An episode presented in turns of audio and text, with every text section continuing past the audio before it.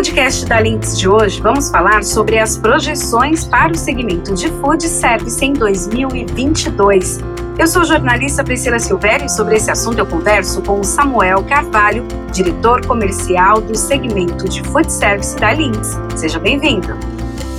Obrigado, Pri. Muito bacana estar aqui com vocês. E é uma honra também receber o Molinari, a, a, nossa ideia aqui é bater um papo bem aberto, bem tranquilo sobre o nosso setor e ver como que a gente consegue, de alguma forma, trazer alguns insights bacanas aí, tá? Obrigado, Pri. Eu que agradeço. Também recebo Sérgio Molinari, que é fundador da Food Consult. Seja bem-vindo. Obrigado, Pri. Fala, Samuca, tudo bem? Prazerzão estar aqui com vocês. Queria agradecer a Links Stone pela, pela oportunidade da gente bater esse papo. É um papo que, que é muito vivo, né? Que a gente está falando de perspectiva, então perspectiva há seis meses atrás era uma coisa, hoje é outra, vai saber o que é daqui a pouco. Então, acho que é super oportuno, todo mundo começando a fazer planos, calibrando aí os próximos passos. Então, prazer estar com vocês. Vamos lá, vou tentar discutir bem esse assunto aí para ajudar os parceiros da Nix Stone. Boa. Então, para começar, olha, de acordo com dados da Associação Brasileira da Indústria de Alimentos, IBGE, e projeções da Food Consult, o mercado de food service deve atingir um crescimento de 22 a 25% em 2021 e se recuperar completamente em 2022. É, conta para a gente então, uh, Sérgio, do que se baseia essa projeção? Tá. Vamos lá, só uh, eu acho que o elemento mais importante da projeção para 2022 e, 20, e 21 e 22 é, é a gente lembrar que o ano passado foi um ano absolutamente atípico nesse mercado de alimentação fora do lar, food service, né? Em que depois de passar por duas, três décadas sempre crescendo, né? Crescendo 3, 4, 5% ao ano em termos reais, o mercado teve uma barrigadinha ali na, naquela crise econômica do Brasil de 2015 16, mas para valer, ele entrou num, num, num ano de profunda depressão no ano passado, 2020. O mercado é, caiu alguma coisa, um 28% do mercado no ano passado, 2020, o que faz com que o 2021 quase que naturalmente ele já deveria ter mesmo um crescimento, uma recuperação bem, bem representativa, né? Então, acho que o primeiro fato para explicar isso é falar, olha, ano passado foi uma catástrofe.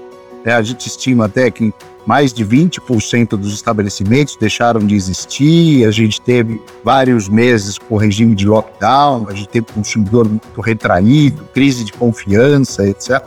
O mercado desabou 28%. Então, naturalmente, já teria aí quase como consequência natural uma retomada. Só que, para quem acompanha os principais fatores que movimentam o food service, a gente sabe que tem alguns que são particularmente importantes. Né? vou destacar aqui é, atividade econômica. Então, o PIB, nesse momento, está previsto para crescer 5% nesse ano, ótimo indicador para o food service. A população ocupada no Brasil né? Número de pessoas ocupadas também é, é, é, um outro número super importante. A gente deve terminar esse ano perto de 90 milhões de brasileiros ocupados, sendo que terminou no ano passado aí entre 86 e 88. Então, a gente pode estar vivendo aí, às vezes uma, uma certa nuvem meio cinza com todo o cenário político, cenário internacional e tal mas para aquilo que impacta no nosso mercado, e aqui né, a gente está focando muito nessa muca em falar desse segmento de food service, para quem olha para a discussão especificamente desse mercado, ter saído de um, de um ano muito ruim como foi o ano passado. Nível de atividade econômica num crescimento importante esse ano. Recuperação do nível de emprego, do nível de confiança do consumidor e é, e a reabertura do mercado, né, porque não dá para esquecer disso, né? Hoje o mercado estava, é, na grande parte do Brasil, reaberto, né, numa, num quadro quase de normalidade.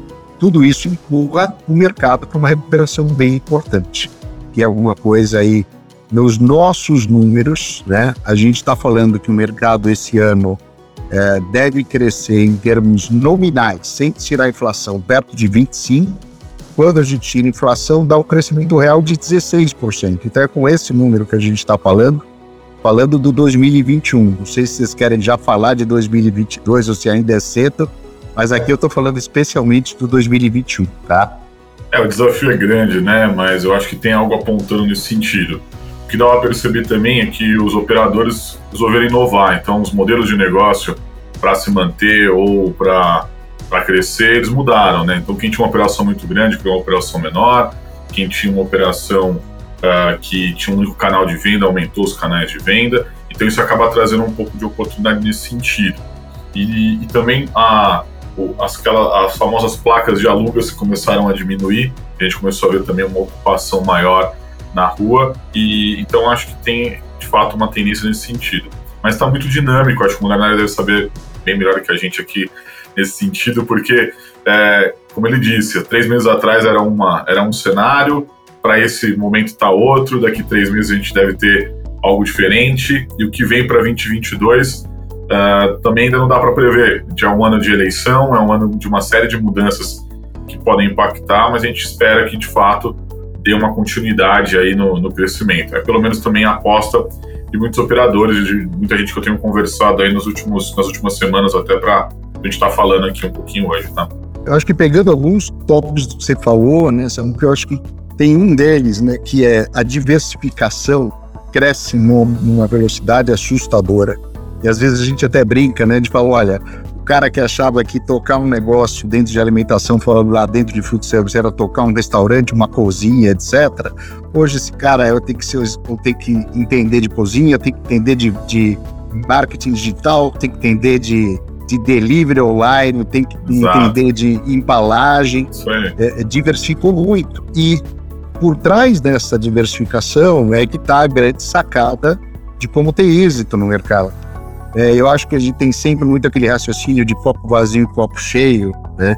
E o que a gente vê é claro que a maior parte das empresas está naquela busca ainda de retomar é, um faturamento mais expressivo, como tinha até o pré-pandemia e tal, mas muita gente já está acima do que vendia antes.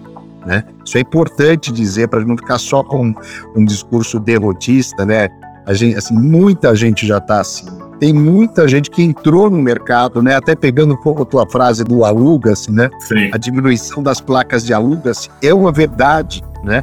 Que vem, primeiro, porque o mercado está em retomada, e segundo, até porque, em, é, em, muitos casos, o custo de ocupação diminuiu, né? A vacância de, de imóveis gerou também um custo de ocupação melhor.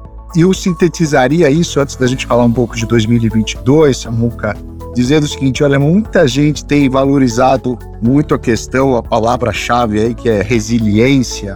Mas eu vou te falar que, a minha opinião, tem um outro termo que talvez seja tão importante quanto ser resiliente, que é ser adaptável, né? Porque eu acho que a grande oportunidade que os empresários têm hoje é entender em que mercado eles estão. O mercado ele não é o mesmo, né? E não só por conta da pandemia, né? Eu acho que o fator tecnologia, é, o fator transformação digital, eu vou até fazer um comentário quando a gente entrar no próximo tópico, que eu sei que a gente fala, vai falar que é delivery, né? Uhum. Mas assim, transformação digital, é, é, a questão do impacto todo da tecnologia, e não estou falando isso só porque é um papo aqui com o Links Stone, é porque é a leitura mesmo de mercado. Sim. Isso tem já promovido uma transformação muito forte no mercado há anos, antes da pandemia.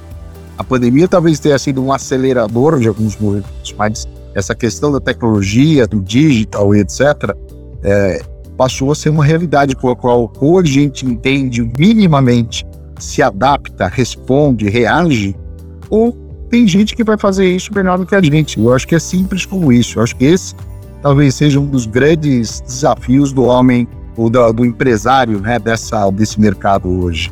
Exato, porque está sendo uma velocidade muito grande, né?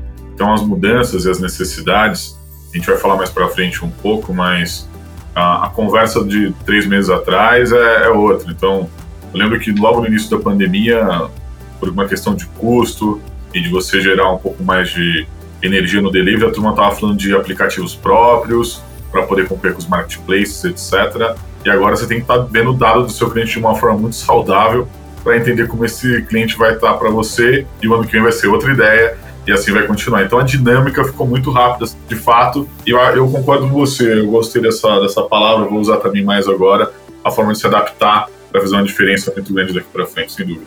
É. Bom, vamos falar então agora de delivery, né? Um estudo do ai, Sebrae ai, ai. mostra que o número de estabelecimentos que ofereciam então delivery subiu durante a pandemia, passou de 54% para 66%. Foi uma estratégia para aquele momento ou é uma tendência? Vou quebrar um pouquinho o protocolo aqui, Pri. Eu, antes de responder a tua pergunta, eu estava pensando aqui num flashback sobre esse assunto, para evidenciar exatamente o que a gente falou até para às vezes a gente desmistificar um pouco a ideia de que é só a pandemia que provocou mudança né, do ano passado para cá, né? Então, uh, vou fazer dois comentários. Um primeiro, um comentário numérico, né? A gente, uma das atividades que a gente mais faz aqui na Food Consulting é tentar é, ler números no mercado, fazer boas pesquisas, boas estatísticas desse mercado, projetar um mercado e tal. Em 2019, só lembrando, a pandemia chegou em 2020, tá? Né? Então, em 2019, o, no ano em que o food service como um todo, o mercado todo de food service cresceu 2,9%, o mercado de delivery cresceu 25%. Nesse mercado de delivery, que tem desde o telefone, né, que eu chamo de delivery tradicional, até os marketplaces e etc., no delivery que cresceu 25%, o delivery online cresceu 110%. Eu estou falando em 2019, estou falando em um ano antes de pandemia. E que ninguém falava, olha, ano que vem vai chegar uma pandemia, já vou crescer esse negócio de delivery online. Tinha nada a ver. Então, esse é um ponto. Vou citar um outro caso para mim é super emblemático. A gente todo ano leva uma delegação de empresários brasileiros para a principal feira de food service do mundo, que acontece lá em Chicago, em maio, que é o National Restaurant Association. E em 2019 eu estava assistindo a principal palestra, a palestra magna lá no evento. E aí saiu, todo ano eles começam falando o que, que é o mercado de food service. E aí saiu. O mercado de food service é todo mercado que compreende as refeições, lanches e bebidas preparados fora de casa.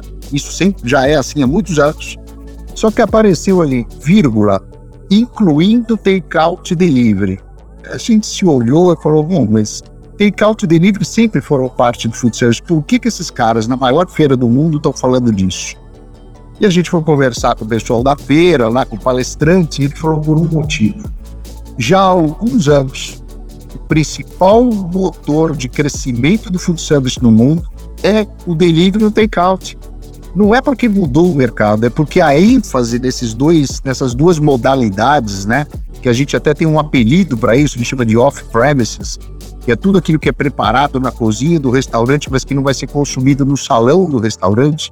Isso é que estava puxando o crescimento do mercado no mundo. Em 2017, 2018, 2019, já vinha assim. O que acontece é que a pandemia vem cá e puxa isso para cima. Então, estabelecimento fica fechado para atendimento ao público, horário limitado, uma crise de confiança dramática, proibição, horários, tudo isso inviabilizou o atendimento no salão. Então, aquele movimento que tinha a ver com praticidade, com velocidade, com tecnologia embarcada, uma série dessas, desses motivos que empurravam o consumo no delivery, no take-out, no drive-thru, etc., foram potencializados. Né? E aí, o que, que a gente vê? Esse delivery online que crescia 110% já antes da pandemia, cresce 170% no ano passado. 170% em cima de 110%. Então, quem não estava no delivery teve que entrar, porque senão você não tinha como operar por alguns meses no passado.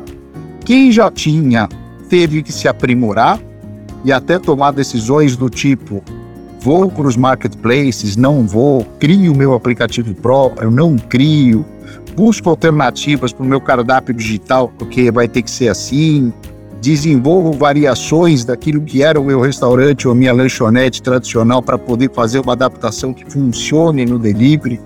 Então, voltando para a tua pergunta, eu diria, foi um misto de, primeiro, estratégia de sobrevivência, que engatou uma estratégia de crescimento. Então, nesse momento de mercado, o, o, a gente deve terminar este ano, 2021, com o delivery como um todo representando 14 a 15% do food service como um todo, Tem gente que fala, puxa, mas o meu negócio é mais. É, você tem uma hamburgueria, você tem uma pizzaria, pode ser, né? Uma cozinha industrial tem, né? Uma, uh, uma padaria tem uma proporção menor, né? Então, 14 a 15% num mercado que movimenta mais de 400 bilhões de reais por ano é um mercado enorme. Mercado de delivery no Brasil é um mercado enorme. Então, não precisa ficar brincando muito com, é, com esses índices. 14, 15% um mercado de centenas de bilhões de dólares tem, é um mercado gigantesco. Ponto. Então, é um misto de estratégia de sobrevivência que migrou, virou estratégia de crescimento, onde alguns estão surfando muito melhores do que outros estão surfando. Eu acho que é um pouco por aí a minha forma de, de enxergar. É, acho que estou de acordo com tudo que o Molinari falou. Eu acho que indo mais para a linha aqui da pergunta, sem dúvida foi uma estratégia de sobrevivência. Você não tinha como ter o, o consumidor próximo né, da operação. É, teve o desafio de das operações tentarem trazer um pouco de experiência de como era quem operava em salão, por exemplo, para estar tá próximo, né? Então, mudar a embalagem, criar é, lista de música no, em algum outro tipo é. de Spotify, etc., para tentar um trazer o mesmo da clima, QR Code da vida e tal. Ah, eu gostei muito que melhoraram muito os talheres, melhoraram uma série de questões que não se via Tá? Eu estava na feira de 2019, que foi o centenário da NRA lá nos Estados Unidos, né? Exatamente. Estava lá no centenário. E justamente eu, eu percebia isso, assim, a qualidade dos, do material que era servido, o talher, assim, impressionante. Você cortava o produto e não quebrava o garfo nem a faca. Às vezes acontecia isso aqui antes. Então o pessoal se preocupou com todos os detalhes. E, de fato, o processo tecnológico também ajudou nesse sentido, porque para quem não estava preparado para o negócio e teve que se adequar, a tecnologia foi rápida nesse sentido. Porque, como o Molinari disse anteriormente, 2019 já teve um crescimento, já teve uma necessidade, já se identificou alguma coisa. E nessas horas, quando vem esse momento, as crises ajudam no processo tecnológico, porque a pessoa tem que se reinventar, o custo está muito apertado, a mão de obra tem que ser um pouco mais otimizada e a tecnologia acaba cobrindo e suprindo essa necessidade. Então, de fato, teve uma, um acelero muito grande em vários aspectos nesse sentido e a gente teve aqui para poder suportar esse negócio de operação e apoiar os, os operadores e os empresários do setor. E Samuca, se você me permite, cara, é, a, gente, a gente falou do tema de experiência, você usou a palavra experiência, né, que para mim é uma palavra absolutamente chave, e a gente passou, esse setor tem décadas, né, o nosso setor de fundos tem décadas. Se a gente for ver de quando o delivery realmente começa a dar um salto em termos de crescimento galopantes, vou, vou dar um número aqui. No ano de 2018, o delivery online era perto de um terço do mercado total de delivery. Este ano, o delivery online já bate 70% de todo o mercado de delivery. Né? Então, eu estou querendo dizer o seguinte: a gente vem de uma experiência da grande parte dos empresários, que é uma experiência muito mais do relacionamento presencial com os clientes e de pensar na experiência da experiência presencial do consumidor. Se você for ver o que a tecnologia já fez pela experiência presencial, desde de como fazer o pedido na mesa, de como fechar uma conta, de como você acionar esse cliente, de como você saber qual é a expectativa de quando o pedido vai sair da cozinha, a tecnologia já, tá, já, já andou muito no campo presencial. E a tecnologia andou num espaço de tempo muito curto, ela andou muito num outro campo da experiência que a gente passou a precisar desenvolver, que foi a experiência do delivery, né? Se você falar o seguinte, olha, eu tenho a preocupação de como eu encontro que eu quero, qual, qual é a, a especialidade que eu quero comer, de que tipo de estabelecimento, que faixa de preço, qual o cardápio, como eu faço o pedido, se esse pedido é seguro, meu meio de pagamento, é o status do pedido, que hora que ele vai chegar. Olha o absurdo de coisas que acontecem ou que foram aprimorados num espaço de tempo. E tudo isso também interligado com o estabelecimento, né? Porque não é só isso. o front que está na frente do consumidor, não. é tudo que tem que, tem que interagir com a operação de loja, né? Então, andou demais nesses últimos tempos. Às vezes a gente não se dá conta do quanto em tão pouco tempo a gente passou a ter e que interfere na experiência do consumidor que se a gente tiver chance, vale a pena falar que a experiência do consumidor no delivery não é a mesma experiência da visita do consumo presencial, né? E que eu acho que esse é um dos pontos que eu vejo muitos empresários avançando nesses últimos tempos, que é conseguindo entender que tem lógicas diferentes por trás do delivery por trás da operação presencial. E eu acho que isso é chave também de sucesso é conseguir, desde a hora que você forma preço, que você cria os seus indicadores, que você acompanha quais são, como é que eu vejo se eu estou indo bem no salão, se eu estou indo bem no, no delivery. Eu acho que tem muita gente fazendo uma lição de casa bacana e a tecnologia, sem dúvida, é um, é um, um elemento do negócio, não é uma ferramenta, ele é um elemento do negócio que não dá mais para dissociar. Eu acho que é um pouco por aí, né? Isso. E ele tem que estar próximo um pouco da relação humana, né, Molinari? Porque no final do dia, é. o nosso negócio é um negócio muito quente. Eu sempre falo aqui. Ninguém bebe ou come para ficar triste, a gente sempre tá feliz. No, no, é. Então tem um entretenimento no final das contas. Né? Então, quando você tá com essa, você tem a expectativa de, você, de ficar bem, você, você, quer ficar confortável, agradável estar tá comendo, bebendo é. e interagindo com outras pessoas nesse momento. E quando você tem um delivery por trás disso, você perde um pouco esse tipo de relação entre o estabelecimento local e a, a viagem que o seu produto faz. Mas se você consegue de alguma forma, numa embalagem, num QR, numa música, é, ou uma interação, às vezes o próprio. O bilhetinho, né? O bilhetinho, o, motoqueiro que, motoqueiro que manda mensagem. Eu, eu sei que também é para ele ser, ser, rápido, mas ele, mas ele interagir com você, a operação mandar uma mensagem. Se tiver algum problema, entre em contato por aqui. São detalhes que acabam fazendo uma diferença muito grande. A tecnologia está por trás de tudo isso ia ter como o motoqueiro mandar mensagem no, no, meio do caminho, ou a operação também falar com você. É. Então isso é parte um pouco do que tá por vir e vai, vai melhorar cada vez mais, eu tenho, tenho certeza disso. Eu também. E o consumidor mudou dentro dessa mudança toda que aconteceu também no setor? Ele está mais exigente? Como então atraí-lo, fidelizá-lo? E também tem o consumidor 4.0. Fala um pouquinho pra gente. Legal. Primeiro, assim, o consumidor, ele vive um contexto, né? Ele não é dissociado do que está acontecendo na sociedade, o que está acontecendo com a saúde, etc, né? Então, o que a gente aprendeu com as relações de consumo entre essas décadas aí nesse mercado é que quando você tem um impacto muito grande, qualquer tipo de crise, mas com duração curta, o que acontece com o consumidor é que ele, ele reage rapidamente, mas com a cabeça, com a mentalidade dele no sentido de querer voltar para o estágio, estágio anterior. É muito mais um negócio de um flash assim para sobreviver, para se adaptar a uma crise rápida, mas ele pensa em voltar para os padrões dele de consumo, de comportamento anterior. O que, que acontece quando a gente tem a combinação de uma crise de proporções talvez únicas, né? Se a gente falar com os conhecidos da gente, que falou, olha, eu só vivi uma coisa desse tipo na Segunda Guerra Mundial, né? A gente nem tem muita gente que a gente conheça que lembra da Segunda Guerra Mundial. Exato. Mas, ainda bem, né? Mas enfim. ainda bem, ainda bem. Mas, é, então, a gente teve uma, uma crise de proporção muito grande e duração longa, né? Porque ainda não acabou. Um ano e meio depois e a gente ainda vive, ainda está no meio desse processo todo. E eu quero chegar com isso no quê? Consumidor muda comportamento. Ponto. Então, um dos principais deles é curioso porque a gente já está lendo por pesquisa o que a gente leu por pesquisa de terceiros dos grandes institutos internacionais em todas as grandes crises do food service, que é o quê? O consumidor aumenta o seu grau de exigência. Numericamente, o que, que o consumidor faz nos períodos, assim, logo na sequência de grandes crises? Diminui a frequência de consumo, e ele aumenta o ticket médio dele. Por quê? Porque ele fala: talvez eu não deva sair tantas vezes quanto eu saí até um ano atrás. Se eu saía 10 vezes por mês, não sair 6, 7, mas eu vou no local que eu sei que o meu dinheiro vai valer mais, que eu sei que eu vou ficar mais satisfeito, que eu sei que a minha experiência vai ser melhor.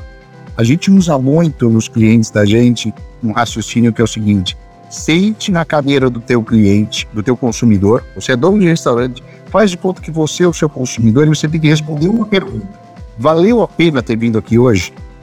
Valeu a pena é um misto de o ambiente que eu fui, o atendimento que eu recebi, a comida que eu comi, a apresentação do prato, se eu tive alguma fricção na relação com aquele estabelecimento, se eu tive uma sensação de segurança e de boa conservação naquele estabelecimento, versus um preço que eu paguei.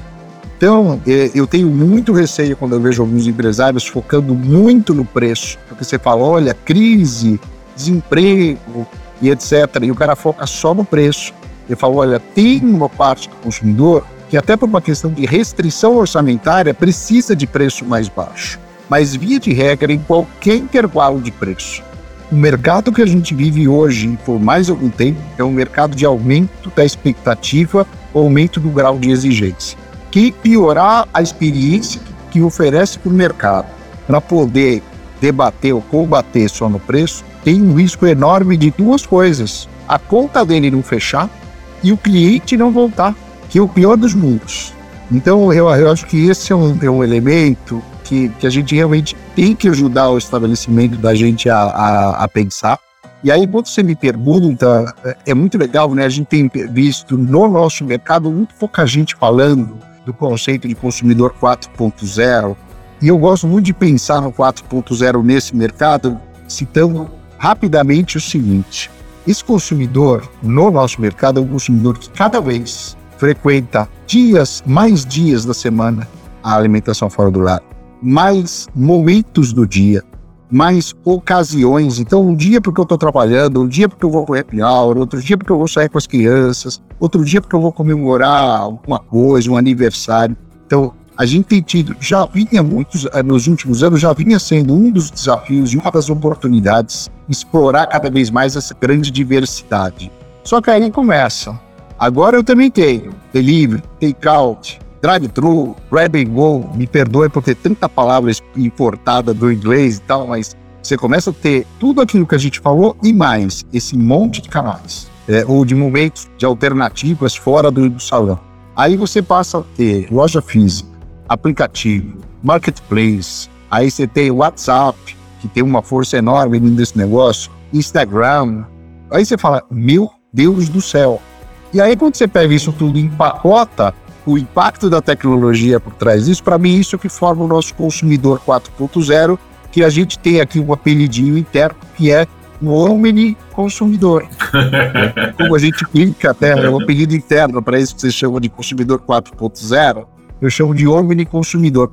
E o que cabe para o empresário é fazer escolhas, aquilo que ele pode fazer bem nessa parafernália de opções que é o que marca aí o consumidor 4.0. Não sei como é que o Samuca pensa isso.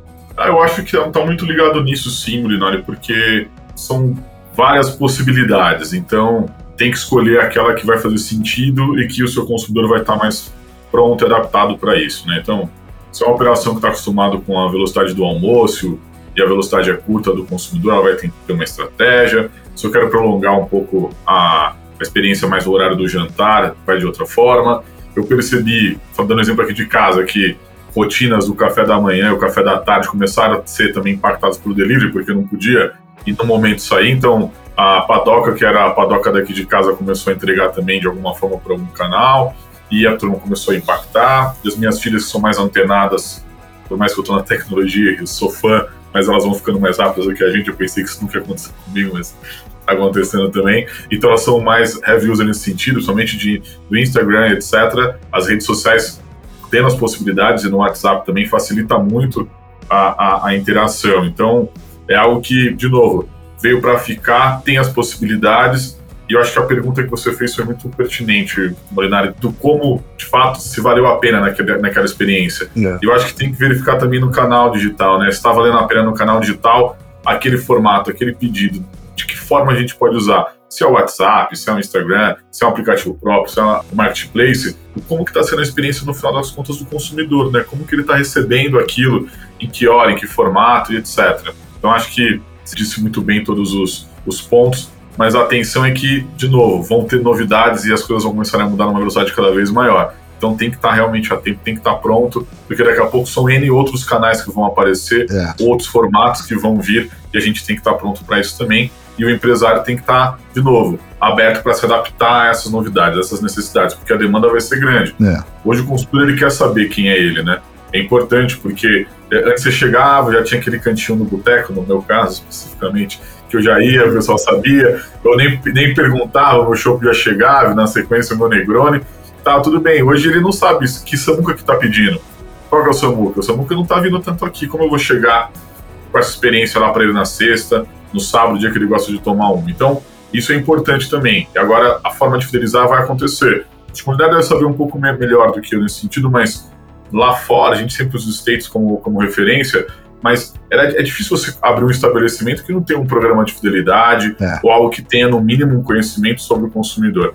No mercado brasileiro, outra coisa que deu uma acelerada também foi isso, porque ah, como muita gente ficou na mão do marketplace, às vezes os dados não estavam disponíveis, os dados não estavam disponíveis, né, dos, dos consumidores, tiveram que buscar uma outra alternativa. É. E agora esse consumidor consumiu nesse período todo, ele fala: "E aí, quem que eu sou? Quem sou eu agora nessa nessa brincadeira? Como você vai vir falar comigo e saber se eu tô afim do café da tarde, do café da manhã, qual é a hour que eu gosto, como vai você impactar?" Porque as promoções digitais são N agora, não dá para simplesmente você mandar o compra 10 e ganha 1, na verdade você está perdendo um do faturamento. É melhor melhorar a experiência de uma outra forma. O consumidor vai querer saber um pouco mais disso aí também.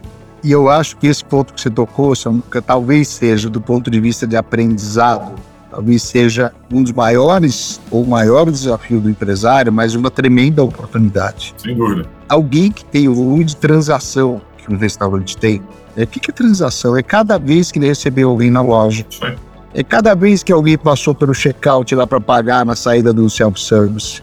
É cada pedido que o cara fez. É, eu me lembro assim, eu pedi do, de uma mesma pizzaria, a mesma pizza, praticamente toda sexta-feira de cada semana, durante quatro anos. O cara nunca, nunca falou, e aí, Sérgio, é, é a mesma pizza de sempre? Posso te oferecer uma pizza doce? Eu nem sabia se o cara tinha pizza doce. Doce. E eu pedi, eu fiz uma conta uma vez, eu falei, eu já pedi mais de 150 pizzas nesse carro. o cara nunca manifestou nada, né? Um encantamentozinho e tal. Aí, de repente, um dia entra alguém que nasceu mais desse, nessa cena de delivery um pouco mais atual e o cara me manda um browniezinho com um bilhetinho falando, espero que você goste desse brownie na semana seguinte eu quase nem pedia pizza, comi só o brownie. Né? Só o brownie, exatamente. Mas eu acho que assim, a gente tem no negócio de restaurante, seja no delivery ou seja presencialmente, a gente tem um volume tão grande de clientes e de transações, etc., que a gente não para para entender o que, que isso nos. Exato. A gente não para para analisar. Às vezes você tem itens que você vendeu duas vezes no mês e você deixa um cardápio e você está sem estoque de um item que vende 4, 5, 10 por dia. Mas você compra de uma forma separada da, da forma que você vende. E você tem essa informação para saber disso dentro de casa, né? Sim. Então, quando a gente fala daquele tal omni cliente, né, omni consumidor, assim, você vai ter que fazer opções. Eu vou ser quanto delivery, quanto que eu quero ser no salão, para atender preferencialmente que, que momento de consumo, que perfil de consumidor, porque aí é que você consegue ser relevante para alguém. Exato. Assim, atirar para tudo quanto é lado vai ser difícil de funcionar, né? E, e a gente sempre vai ter alguém que está lendo o consumidor melhor do que a gente e respondendo melhor. Então, para mim, esse, esse ciclo de mercado em que passa a ser assim, crítico, interpretar o comportamento do, do consumidor da gente e responder de uma forma melhor, não só promocionalmente, mas em tudo. Cardápio, serviço.